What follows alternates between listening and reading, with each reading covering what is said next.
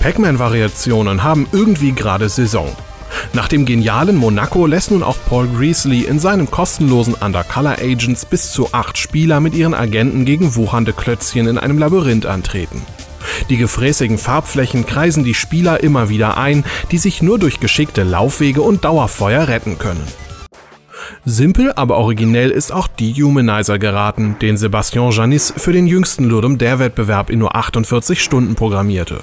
Das Motto war diesmal Minimalismus und so kommt diese wilde Mixtur aus Tetris und Plattformshooter mit einer Auflösung von gerade mal 16 x 16 Klötzchen aus. Etwas mehr Pixel genehmigt sich RGB von Frank Force, der es wunderbar versteht, mit farbigem Licht zu spielen. Doch die rotierende Kugel ist nur schwer zu kontrollieren. Da beißt man schnell in die Tastatur, wenn es im sechsten Anlauf immer noch nicht klappt.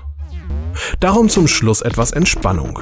In Dänemark ticken die Uhren etwas langsamer, jedenfalls wenn man das Video zu Slow-Mo Showdown von Knapnock Games anschaut.